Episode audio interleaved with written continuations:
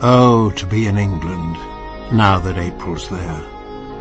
And whoever wakes in England sees some morning unaware that the lowest boughs and the brushwood sheaf round the elm tree bole are in tiny leaf, while the chaffinch sings on the orchard bough.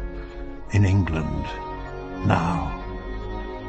And after April, when May follows, and the whitethroat builds and all the swallows, Hark, where my blossomed pear tree in the hedge leans to the field and scatters on the clover blossoms and dewdrops at the bent spray's edge.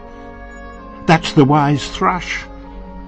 He sings each song twice over, lest you should think he never could recapture the first fine careless rapture.